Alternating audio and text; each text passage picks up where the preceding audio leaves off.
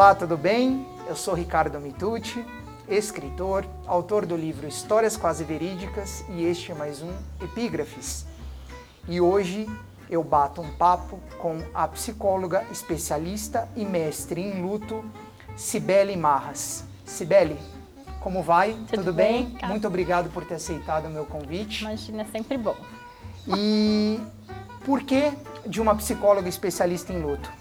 Porque hoje a gente vai falar sobre uma epígrafe que eu extraí de um dos principais clássicos da literatura mundial, de um dos maiores autores da literatura mundial, que é o livro O Aleph, do escritor argentino Jorge Luiz Borges. E a epígrafe que eu selecionei para debater com a Cibele, ela foi extraída do conto O Imortal, está na página 19 do livro, e é a seguinte: Ser imortal é insignificante. Exceto o homem, todas as criaturas o são, pois ignoram a morte. Cibele, você que é especialista e mestre em luto, ser imortal para o homem é realmente insignificante? O homem não sonha com a imortalidade? Acho que é impossível falar que todos os homens sonham em ser imortais, né? Eu acho que muitos de nós, sim. Muitos de nós sonhamos com essa imortalidade porque a gente... É, é o que a gente conhece, né? A vida é o que a gente sabe que a gente tem, né? Apesar da gente também saber que a morte um dia vai chegar. Mas é o que a gente conhece. A morte é o desconhecido. Então, como a gente não, não sabe direito o que é, para onde vai, o que vai acontecer, porque isso depende das crenças, uh, das religiões de cada pessoa. Acho que muitos de nós temos muito receio mesmo deste outro caminho, que a gente não sabe como é. Então, muitos de nós desejamos ficar aqui para sempre, porque a gente é movido pelo princípio de, de, prazer, né? Por estar aqui, por viver, por ter experiências. Então, acredito que muitos de nós queremos sim ser imortais, né? Acho que a busca, o, o Santo Graal, todas essas lendas, né? A medicina hoje em dia cada vez mais avançando. E, e, buscando que, que a gente viva muito mais anos do que antigamente, combatendo todas as doenças. Eu acho que tudo isso é uma tentativa do homem de parar alguma coisa que ele não conhece o que vem depois. Uhum. Né? Porque a vida a gente vai conhecendo algumas coisas, a gente tem dominado cada vez mais tecnologias para isso, mas a morte ainda é alguma coisa que a gente não consegue barrar. Uhum. Alguma hora ela chega e aí a gente tem que se deparar uh, com a finitude né? E como também, se a gente se deparasse todos os dias, acredito com a finitude, a gente não conseguiria também investir muito na vida. Né? Porque se todo dia a gente pensasse, puxa, hoje eu posso morrer, o que, que a gente faria hoje? Uhum, claro. Né?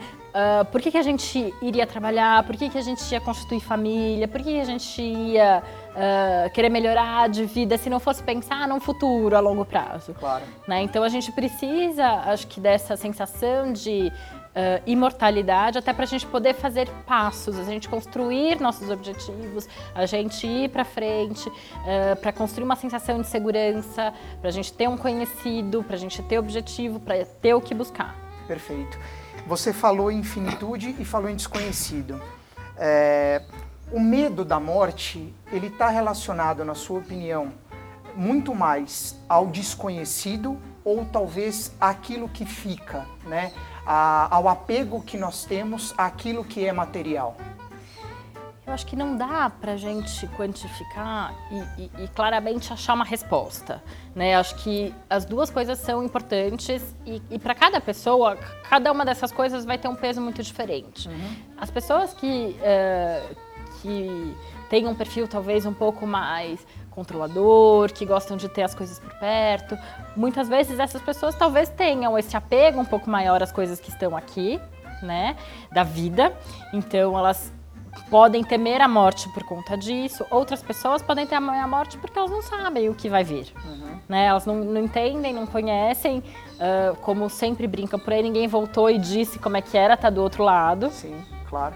É, então a gente não tem ideia do que seja. Então eu acho que assim somam-se coisas. Eu imagino que se somam essas coisas. Acho que não dá pra gente falar, olha, tem um fator que, que se destaca nessas coisas. Uhum. Acho que todos eles vão se somando. É, quanto mais você gosta das coisas que você tem na vida, a gente também está pensando que as pessoas adoram a vida, né? Claro. E tem muitas pessoas que não gostam de viver. Uhum.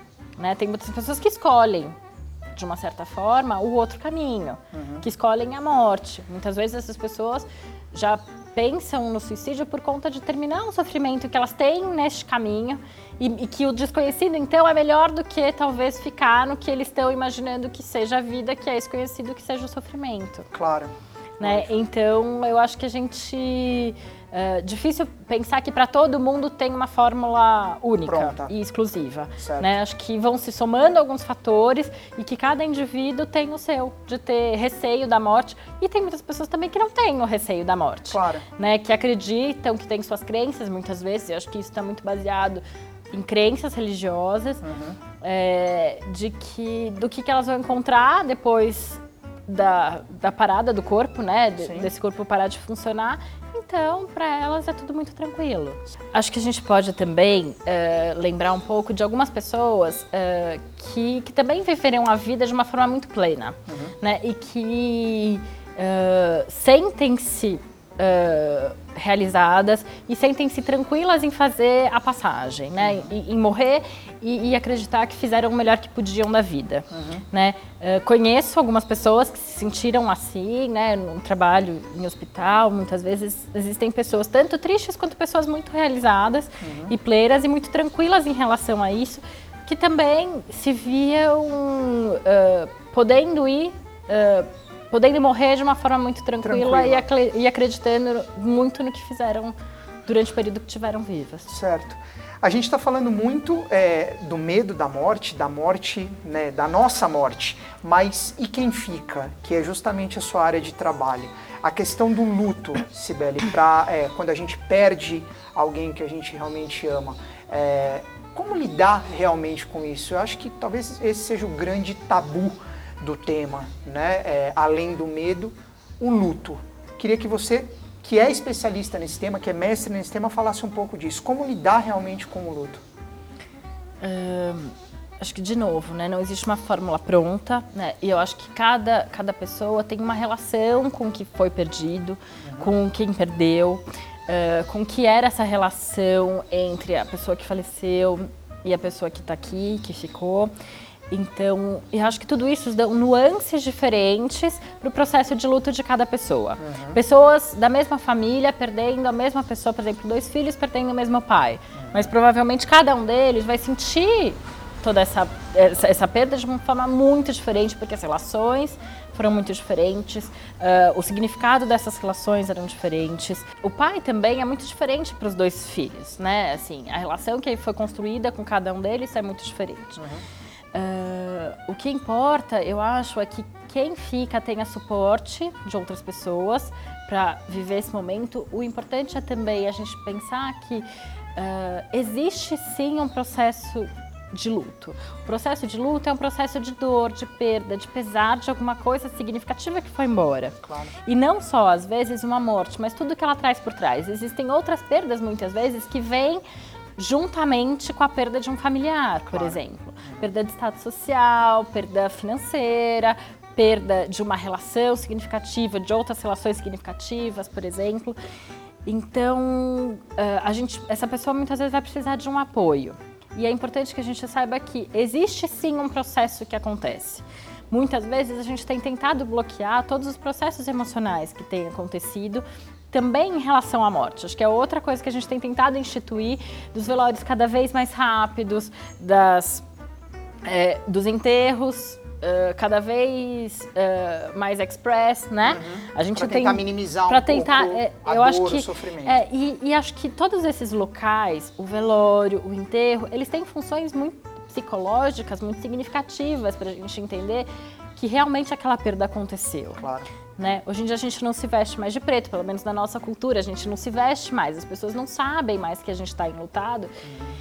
O que antes causava um certo cuidado de toda a comunidade com relação a gente. Claro. Hoje em dia a gente não tem isso, então cada vez mais a gente tem tido que voltar às nossas rotinas de uma forma muito mais rápida do que antigamente. E muitas vezes a gente acelera um processo Né? Ou então a gente minimiza um processo, uhum. que muitas vezes traz consequências muito piores mais para frente. Perfeito. Né? Então acho que assim, é preciso só da gente olhar e ter cuidado com essa pessoa, entender que vão surgir algumas emoções, emoções muito contraditórias, mas que muitas delas são completamente razoáveis e esperadas para esse processo. Claro.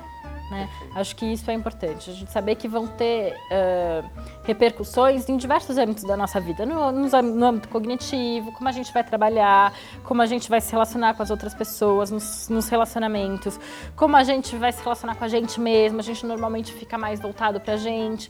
Então, são repercussões em todos os âmbitos da nossa vida quando a gente está enlutado e acho que é importante a gente respeitar e ter um certo respeito das outras pessoas que estão ao nosso redor claro, também. Perfeito. É, Sibeli, eu acho que esse tema ele, ele é inesgotável, mas você foi muito clara e muito precisa nas suas colocações. É, então eu gostaria que é, você deixasse por gentileza os seus contatos, o seu serviço para quem é, nos acompanha, tá? Justamente porque a gente sabe que é, é, um tema que talvez seja o principal tabu aí da, da história da, da humanidade, né? Uhum. Não sei se é um exagero, mas é realmente um, um, grande tabu. Então, por favor, você que é profissional que lida com isso, deixe o seu serviço para quem acompanha o nosso Epígrafes. Bom, uh, o telefone é 11 3097 8328. Tem no Facebook o Percurso Instituto de Psicologia, que vocês podem acessar também, uhum. uh, que é um instituto mais voltado para o trabalho com luto. Uh, e o meu e-mail, cibele.marras.gmail.com. Sibeli, mais uma vez, Obrigada. muito obrigado por sua participação Imagina. no Epígrafes. Eu agradeço a audiência de vocês e nós nos vemos numa próxima edição do Epígrafes. Um grande abraço e até lá.